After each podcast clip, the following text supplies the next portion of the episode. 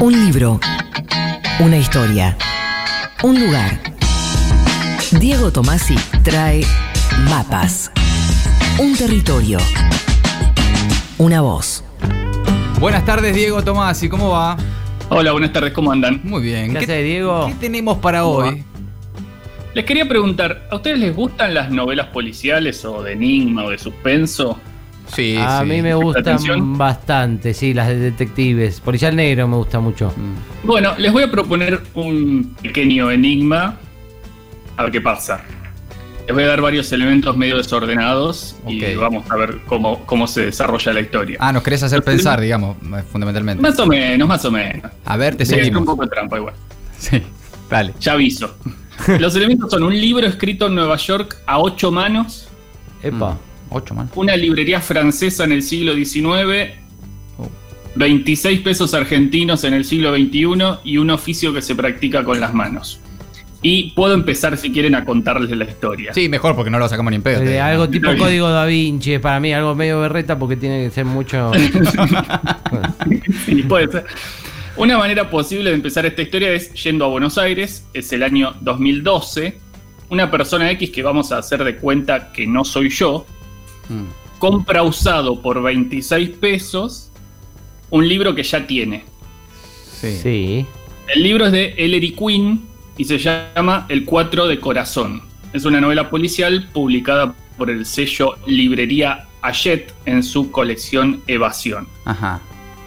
Hachette, Louis Hachette, fue un editor y escritor francés que en 1826 abandonó la carrera de abogado que estaba cursando para ponerse una librería y editorial Ujú. por pensar en ese momento la literatura en términos populares. Esto no quiere decir otra cosa que, que los libros eran baratos, que era mucho.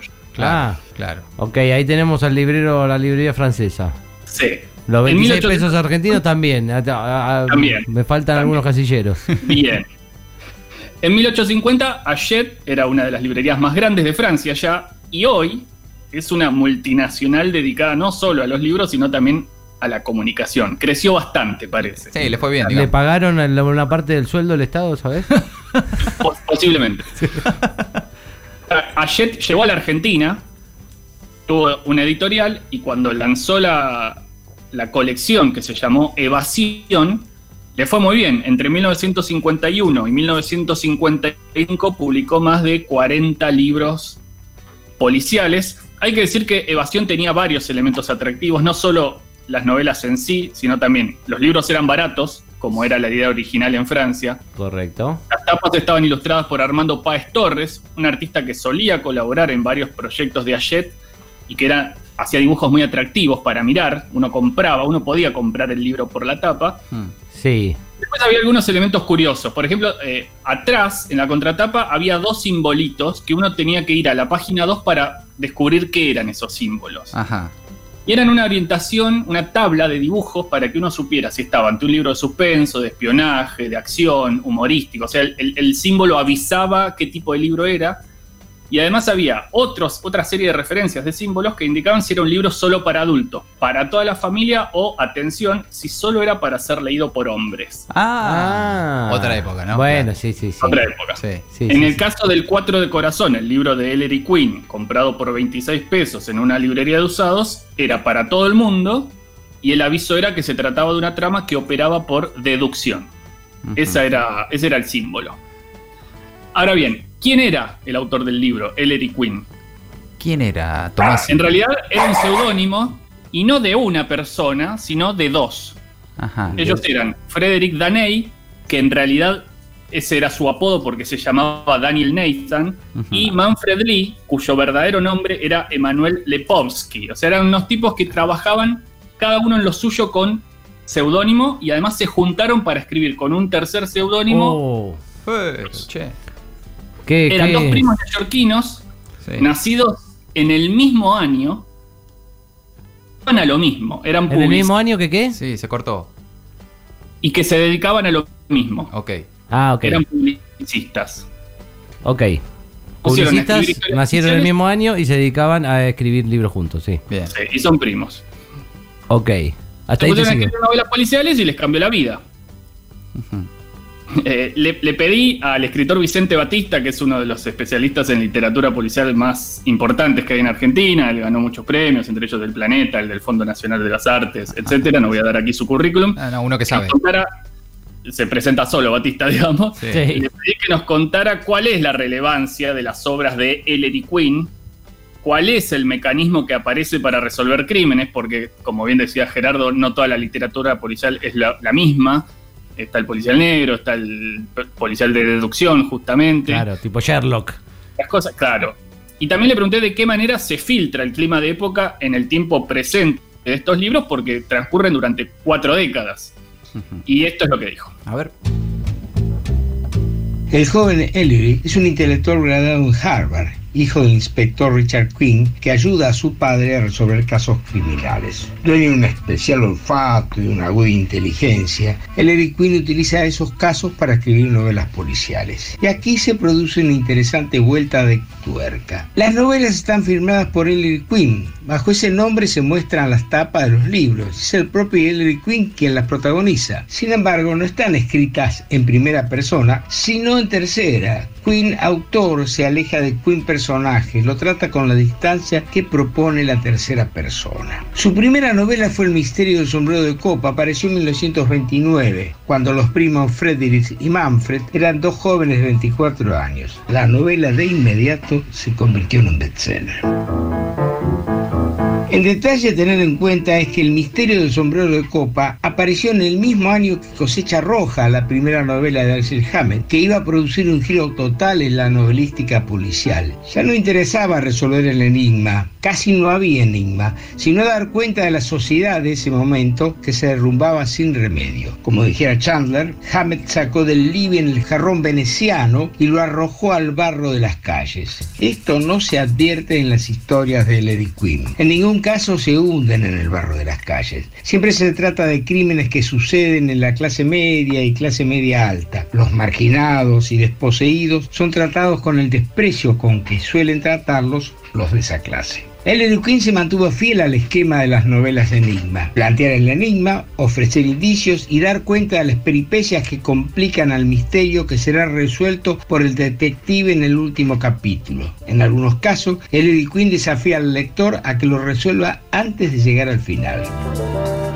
Frederick y Manfred publicaron 30 novelas a lo largo de 42 años. Esas cuatro décadas lo hicieron transitar por diferentes momentos históricos, desde el crack del 29, pasando por El origen del mal, que se publicó en 1951, en la que hay un protagonista que propone la vida natural y espera el estallido de la bomba atómica, hasta Cara a Cara de 1967, en que se menciona a los Beatles y a Truman Capote como autor de A Sangre Fría. Podemos decir que Larry Quinn, además, se convirtió en una marca registrada. Fue llevado a la radio, al cine y a la TV. En 1949 se produjo la primera emisión radial y se mantuvo por distintas emisoras a lo largo de casi 10 años. Ellery Queen.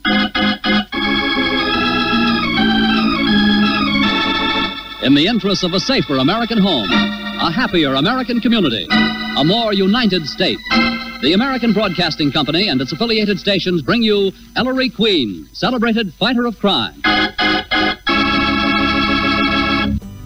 Qué bueno esto, Diego. Sí, eh, se pueden rastrear algunas de las emisiones radiales de Ellery Quinn y si tienen ganas están buenísimas, la verdad. Esto que contaba Vicente Batista acerca del recurso que usaron estos dos primos cierra un poco el círculo de las identidades superpuestas, reconstruyo el árbol genealógico de esta historia. Hay dos primos nacidos en Nueva York en el mismo año, que se ponen cada uno un seudónimo, se dedican a trabajar en publicidad. Antes de cumplir 25, escriben juntos con un tercer seudónimo. L. Quinn, eh, novelas policiales en las que el detective se llama Ellery Quinn. Ah, Pero correcto. esto no se narra en primera persona, sino en tercera. A esta altura, la cantidad de identidades involucrada- involucradas es enorme. Sí, ya me perdí un poco igual, pero no importa, vos seguís. No importa, pero sigue habiendo un elemento suelto. Así que vuelvo a Buenos Aires al año 2012. ¿Por qué compró esta persona X, que hemos convenido que no soy yo, Sí. un libro que ya tenía? Ah, porque eso no, para regalarlo. No, podría haber sido, pero no, era para mí. Hablé de la editorial de Pero no eras vos, eh, Diego, la No. puta madre. Dijimos que no era yo. Claro, Exacto. claro. Está bien. Hablé de la editorial, de la historia de la editorial, de la colección a la que pertenecía, del ilustrador de la tapa, del autor o de los autores, según como lo, ve- lo veamos. Falta una pieza. Aquella persona X que no soy yo, que compró el 4 de corazón de Larry Quinn por 26 pesos, un libro que ya tenía, lo compró por el traductor. Ah. por el nombre del traductor. El traductor era una persona que consideraba que escribir, corregir y traducir eran oficios próximos al del mecánico o al Ajá. del linotipista, es decir, trabajos físicos, Claro. más manuales. Más manuales que intelectuales, digamos. En, 1900 sí, sí. en 1953, año de la publicación del libro de Ellery Quinn, de este ejemplar en cuestión, este traductor publicó su primer libro de cuentos policiales, a trabajar en Ayet a los 17 años y tradujo muchos libros para ese sello. Después iba a pasar el tiempo y su manera de pensar la literatura, el periodismo y la política iban a cambiarnos la cabeza para siempre. Sí, digo que fui yo quien compró este ejemplar que tengo en mis manos del 4 de corazón, novela de Ellery Quinn, porque está traducido por Rodolfo Walsh. Claro. Wow. Ah, era ese nuestro hombre que Era, después se dedicó final- a la- la- al cuento policial. Sí, sí, era el mismísimo Rodolfo Walsh. Era el mismísimo Rodolfo a Rodolfo Walsh. Diego Tomasi, mapas en maldita suerte. Gracias, Diego. Un abrazo grande, chau, chau. Hay que escribirlo, publicarlo. Sí, algún día. Ahora me exaspero. No le preocupa la historia. Yo escribo la historia y usted queda bien, bien para siempre, coronel. La lengua se le pega al paladar, a los dientes. ¿Dónde, coronel, dónde? Se para despacio. No me conoce. Tal vez va a preguntarme quién soy, qué hago ahí. Y mientras salgo derrotado, pensando que tendré que volver o que no volveré nunca. Mientras mi dedo índice inicia ya ese infatigable itinerario por los mapas, la voz del coronel me alcanza como una revelación. Es mía, dice simplemente. Esa mujer es mía. Maldita suerte. El fin de tu siesta.